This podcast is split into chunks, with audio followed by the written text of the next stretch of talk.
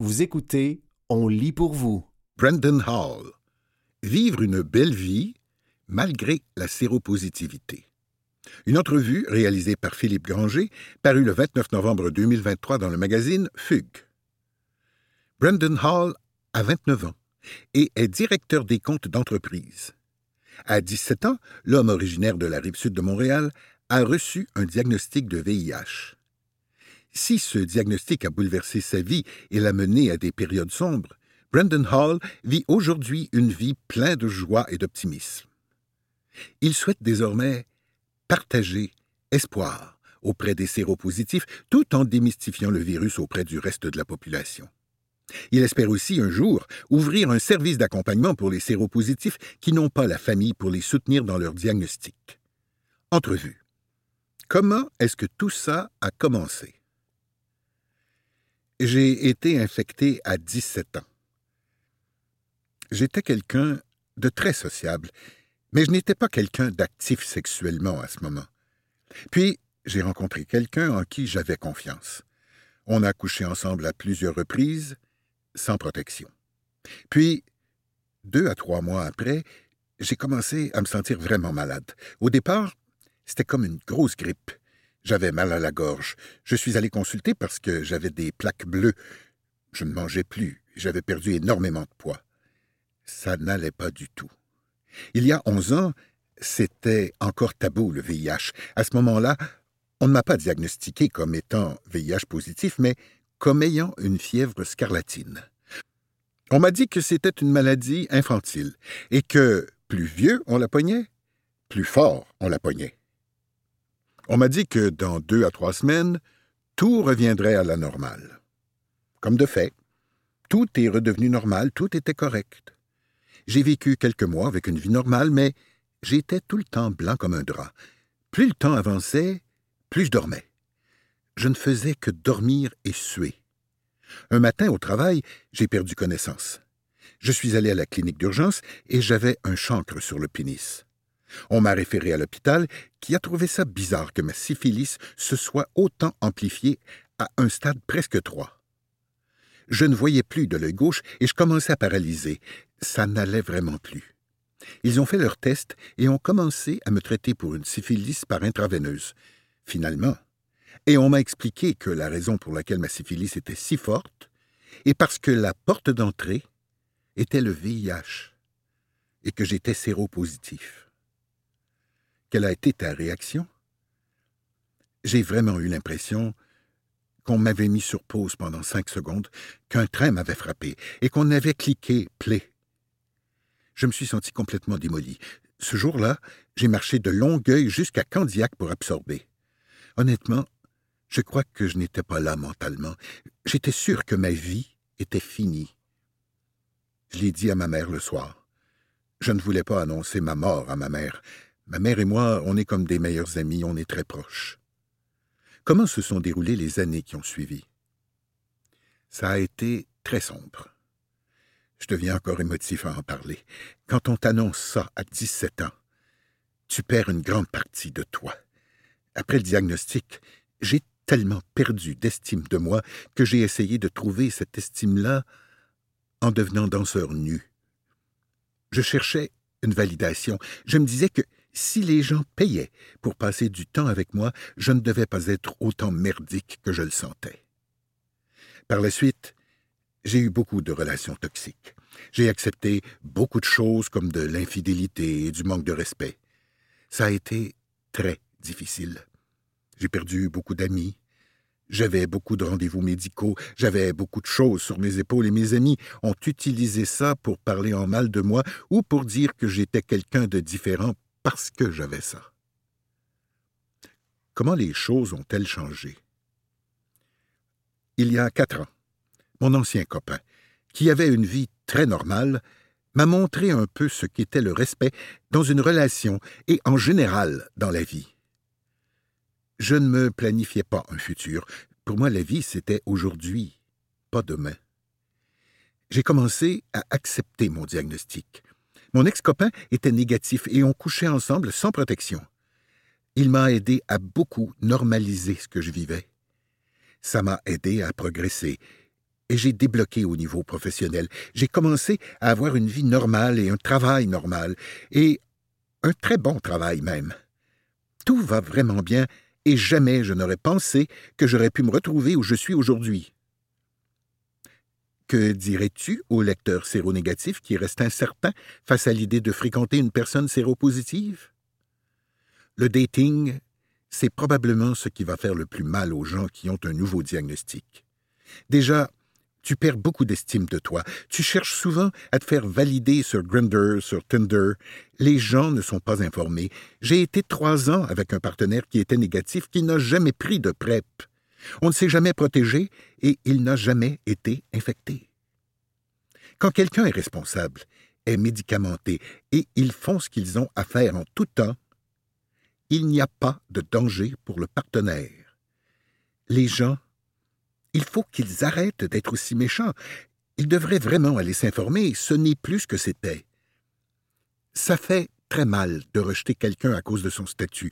On peut poser des questions à la personne, il y a beaucoup de choses qu'on peut faire, mais de rejeter quelqu'un pour ça, c'est dégueulasse. Et que dirais-tu à un jeune qui vient d'apprendre sa séropositivité? Je lui dirais de ne pas s'arrêter à ce que le monde va penser parce que c'est certain qu'à un moment donné, cette personne va devoir partager son diagnostic. Ça paraît dramatique, je sais, mais la première chose, fais attention à qui tu en parles. Mon docteur m'avait dit Tu peux contrôler à qui tu le dis, mais tu ne peux pas contrôler à qui eux le disent. Ton petit secret que toi tu veux dire pour te libérer, il peut se retourner contre toi aujourd'hui. Positivement, je dirais de croire en la médecine et de croire en le monde dans lequel on vit. Tout va bien aller, sincèrement. Il y a plein de ressources, plein d'organismes tellement géniaux. Il ne faut pas vivre ça seul. Ce n'est pas la fin du monde. C'était Brendan Hall, Vivre une belle vie malgré la séropositivité, une entrevue réalisée par Philippe Granger parue le 29 novembre 2023 dans le magazine Fugue.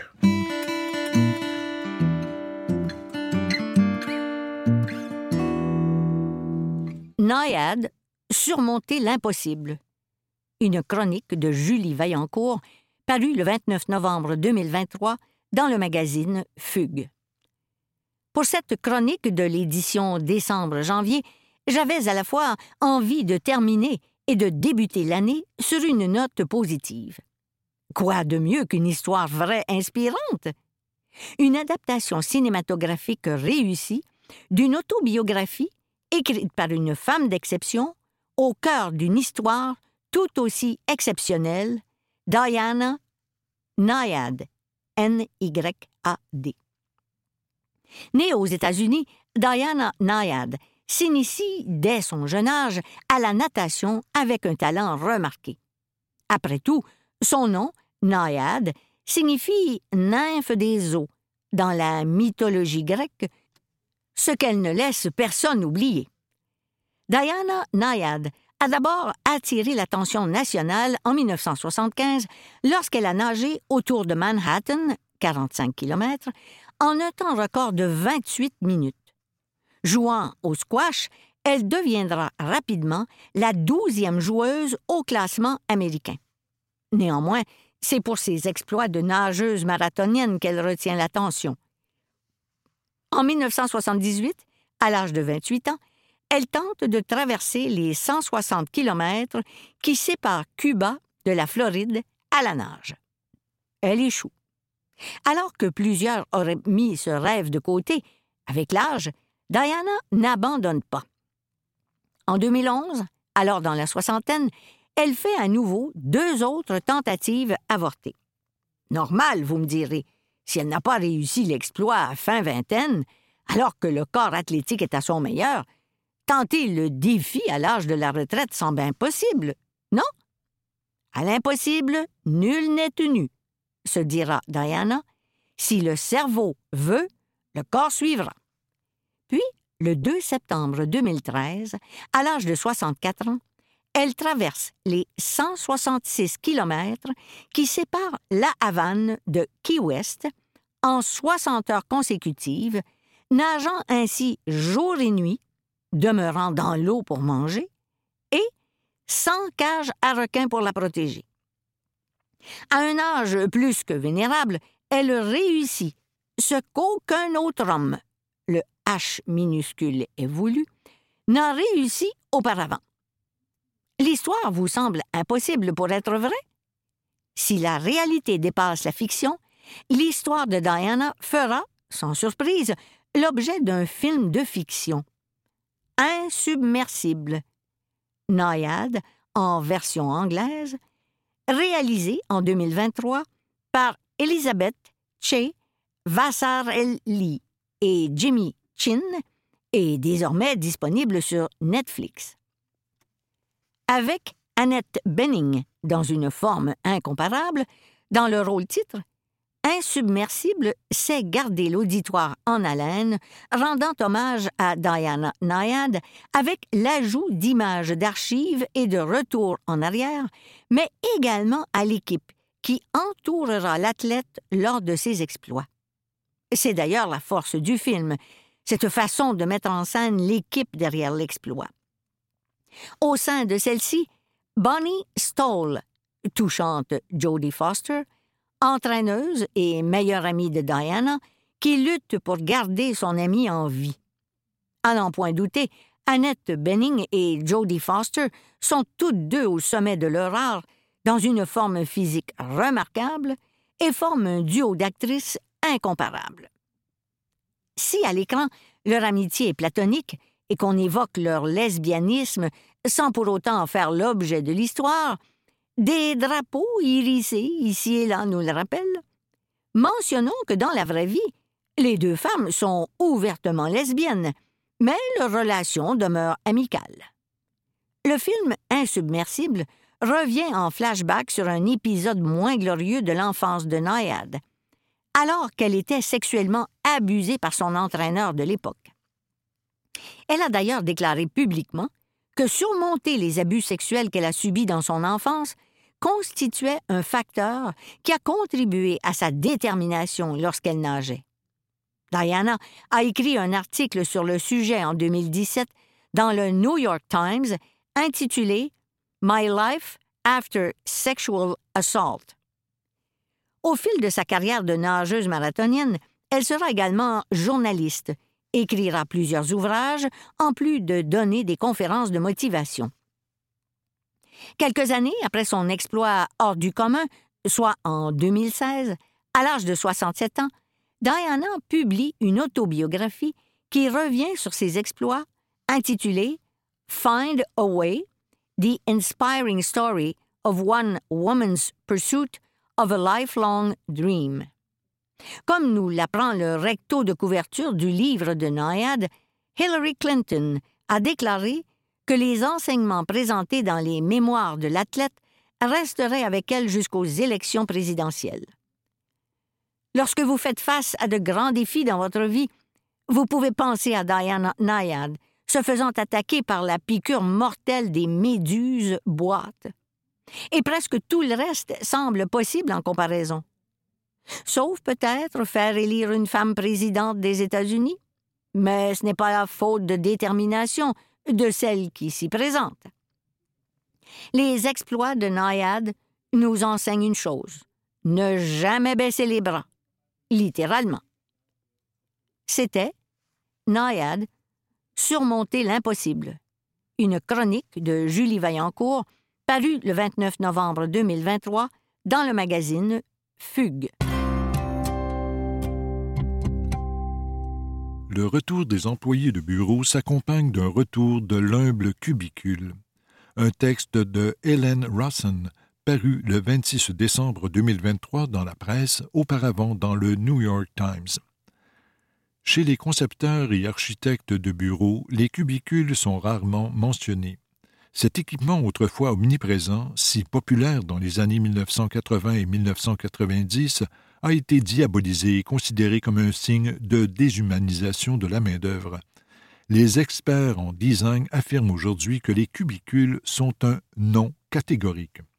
Pourtant, les cubicules sont de retour, stimulés par la demande des employeurs et des employés. Je pensais franchement que le marché était en train de mourir confie Brian Silverberg, qui vend du mobilier de bureau remis à neuf et d'occasion avec son frère Mark dans leur magasin Furniture Exchange situé à North Brunswick au New Jersey. Nous avons vendu plus de cubicules au cours des trois dernières années qu'au cours des cinq années précédentes, a-t-il déclaré, ajoutant que l'année 2024 serait plus importante que cette année. La COVID-19 a amplifié une tendance qui a précédé la pandémie. Selon Janet Pogg McLaurin de Gensler, les espaces calmes sont devenus plus importants à mesure que les travailleurs retournaient au bureau après des mois de travail à la maison. Nous avions constaté une baisse d'efficacité en raison des interruptions sonores, des perturbations et d'un manque général d'intimité, a-t-elle déclaré. La demande mondiale a fait des cubicules et des cloisons un marché de 6,3 milliards de dollars qui devrait passer à 8,3 milliards de dollars au cours des cinq prochaines années, selon un rapport de 2022 de Business Research Insight, une société d'analyse de marché. Les fabricants de mobilier avaient déjà reconnu que les travailleurs souhaitaient un peu d'intimité, malgré la tendance des employeurs à accorder plus d'importance aux espaces de collaboration qu'aux espaces de travail individuels. Quiconque a déjà travaillé dans un bureau avec des bancs déteste les espaces ouverts, déclare Michael Held, vice-président de la conception mondiale chez le fabricant de meubles Steelcase. Bonne combinaison. Le travail à domicile pendant la pandémie a permis d'éviter les bruits des collègues, mais il a aussi apporté de nouvelles distractions, notamment les interruptions constantes des membres de la famille et des colocataires, ainsi que la tentation lancinante d'effectuer des tâches ménagères. Les employés citent le manque de concentration comme le plus grand problème du travail à distance, a déclaré Ryan Anderson, vice-président de la recherche mondiale et des perspectives chez Miller Knoll, le fabricant de meubles qui suit les tendances des travailleurs avec le Boston Consulting Group et la plateforme de messagerie Slack. Par conséquent, tout comme les entreprises tentent de jongler avec le travail à distance et les mandats au bureau, elles réfléchissent également à la bonne combinaison d'espaces collaboratifs, de salles de conférences et d'espaces individuels. Par exemple, chez Grassi, un cabinet de comptabilité et d'audit new-yorkais comptant 500 employés, les bureaux ont été reconfigurés en espaces hybrides, mettant l'accent sur les cabines ou les espaces semi-privés, ainsi que sur les espaces de collaboration ouverts. Certains de sept bureaux de l'entreprise étaient trop ouverts sans espace privé réservé, a déclaré Jeff Agranoff, directeur des ressources humaines. Aujourd'hui, l'entreprise dispose d'une combinaison d'espaces ouverts et privés. Elle a également supprimé la planification des réservations pour les bureaux, un arrangement connu sous le nom d'hôtellerie. Chacun dispose d'un espace réservé, explique M. Agranoff, car nous craignons qu'un nombre important de bureaux réservés dissuade les employés de revenir au bureau. De nombreux employeurs proposent désormais une variété d'espaces de travail, y compris des bureaux partagés, des salles de conférence, des cabines téléphoniques et des bibliothèques, selon Mme McLaurin. Et oui, des cubicules. Mais ne vous attendez pas à voir des panneaux de 1 mètre 80 de haut, car ils sont passés de mode. Au lieu de cela, les nouveaux cubes offrent ce que Held appelle une intimité assise avec des panneaux de 54 pouces de haut. Contrairement aux cubes présentés dans des films comme Office Space, qui satirisaient leur aspect banalisé et aseptisé, les nouveaux cubes sont ergonomiques et flexibles et peuvent être équipés d'un éclairage. Ils peuvent être rectangulaires ou arrondis, avec des parois fixes ou réglables, et peuvent accueillir plusieurs appareils électroniques. Les équipes peuvent les adapter à différents besoins et certains comportent des fonctions de masquage sonore. Steelcase, par exemple, a incorporé des panneaux qui absorbent certaines ondes sonores, créant ainsi moins d'écho dans l'espace, a déclaré M. Held, tout en réfléchissant moins de bruit. Miller Nall propose un poste de travail qui n'est pas vraiment un cube ni un bureau privé, mais plutôt un petit environnement clos qui est physiquement confortable, a déclaré M. Anderson. Les bureaux debout sont souvent intégrés dans les postes de travail neufs ou rénovés. Certaines des cabines réaménagées par Grassy sont équipées de parois en verre. Des bras peuvent être fixés pour élever ou abaisser les moniteurs afin de s'adapter à différentes hauteurs ainsi qu'aux appels vidéo. La demande de postes de travail rénovés a diminué par rapport au pic de la pandémie, mais elle dépasse toujours les niveaux d'avant la pandémie. Trevor Langdon, PDG de Green Standards, une entreprise de Toronto qui remet à neuf et revend du mobilier de bureau, explique que l'augmentation de la demande s'est accompagnée d'une baisse concomitante du nombre de bancs de bureau. Il ajoute que son inventaire suggère que nos clients conservent leur poste de travail à panneaux bas. Après de longues périodes de travail à domicile pendant la pandémie, les fabricants reconnaissent l'influence du design résidentiel sur le mobilier de bureau. Certains employés vont même jusqu'à importer la décoration de leur maison dans leur espace de travail. Les occupants des cubicules publient souvent des photos sur des sites tels que Pinterest et Instagram. Lucas Mund, analyste logistique chez Simple Modern à Oklahoma City, avait déjà aidé ses collègues à accrocher des photos mais il voulait transformer son espace de travail en une cabane en faux bois. Après avoir obtenu l'autorisation, il s'est mis au travail pendant un week-end alors que le bureau était vide. Je voulais faire les choses en grand, explique-t-il. Il a ajouté des sols en bois stratifiés et a recouvert les murs d'un papier adhésif ressemblant à du bois. Il a ajouté une photo d'une fenêtre et, bien qu'il ne chasse pas, deux animaux en plus censés reproduire ceux que l'on trouve souvent dans les pavillons de chasse.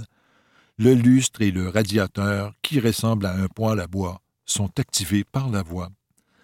La transformation a fait l'unanimité au bureau. Le PDG de l'entreprise, Mike Beckman, était tellement fan qu'il a publié des photos sur les médias sociaux et a donné à tous les employés du bureau une allocation de 250 dollars à peu près le montant que Mound estime avoir dépensé pour redécorer leur bureau. M. Mound a reconnu que sa rénovation était hors norme. Si je dois y passer quarante à cinquante heures par semaine, je voulais que ce soit confortable et relaxant, a-t-il déclaré, et je me sens chez moi, dans les montagnes. C'était le retour des employés de bureau s'accompagne d'un retour de l'humble cubicule, un texte de Helen Rawson, paru le 26 décembre 2023 dans la presse, auparavant dans le New York Times. Dix ans après la web-série québécoise Coming Out. Une entrevue réalisée par Samuel Larochelle, parue le 27 novembre 2023 dans le magazine Fugue. En 2013, Coming Out marquait un tournant dans l'histoire de la télé québécoise en devenant la première série à s'intéresser autant à l'intimité et à la sexualité des personnages queers. Une décennie plus tard, Fugue a invité Mathieu Blanchard, le scénariste, réalisateur, producteur et acteur principal de l'émission, à replonger dans ses souvenirs et à faire le point sur l'évolution de la télé d'ici. Il y a dix ans, quel était ton objectif avec euh, Coming Out? J'ai écrit la série parce qu'il n'y avait pas de représentation de la vie intime des gays au Québec. Dans les séries comme Tout sur moi, Cover Girl ou Les hauts et les bas de Sophie Paquin, on s'intéressait surtout à leur quotidien et non à leur vie amoureuse, leur séparation et leurs relations sexuelles. Tant qu'à faire un show, je voulais en faire un qui parle de ma réalité et de celle de plusieurs de mes amis. Rappelons-nous qu'ailleurs, il y avait de nombreuses émissions qui parlaient en profondeur de nos réalités gays, comme Queer as Folk. À quel point les interprètes étaient-ils à l'aise de jouer les scènes d'intimité? Avant la production, j'ai pris le temps de leur expliquer le projet parce qu'on avait à tourner quelques scènes crues. Dans ce temps-là, il n'y avait pas de coordonnateur d'intimité sur les plateaux de tournage. Que les interprètes soient gays ou non, c'était important pour moi de savoir si elles étaient à l'aise de jouer ça. Finalement, tout le monde m'a fait confiance en embarquant dans le projet.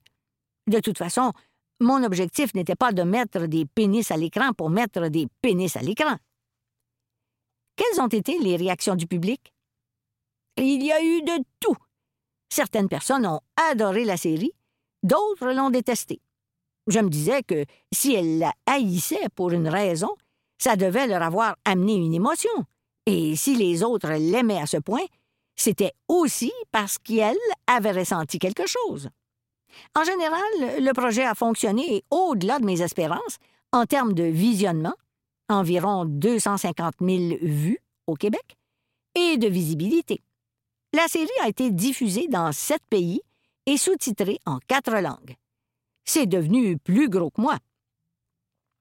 Quelle porte ça t'a ouverte? C'est ce projet qui m'a permis de lancer ma boîte de production. La série a été mon école. Ça m'a tout montré sur la production et la réalisation. Par la suite, j'ai fait plusieurs contrats en publicité et dans le milieu corporatif. Est-ce que la série t'a également fermé des portes? Après la première saison, en tant que comédien, le téléphone a arrêté de sonner. Avant, je jouais le chum de la fille dans une série, ou le serveur qui cruisait une fille. Comme je suis fait relativement carré, on passait à moi pour jouer l'hétéro. Après Coming Out, les offres ont arrêté.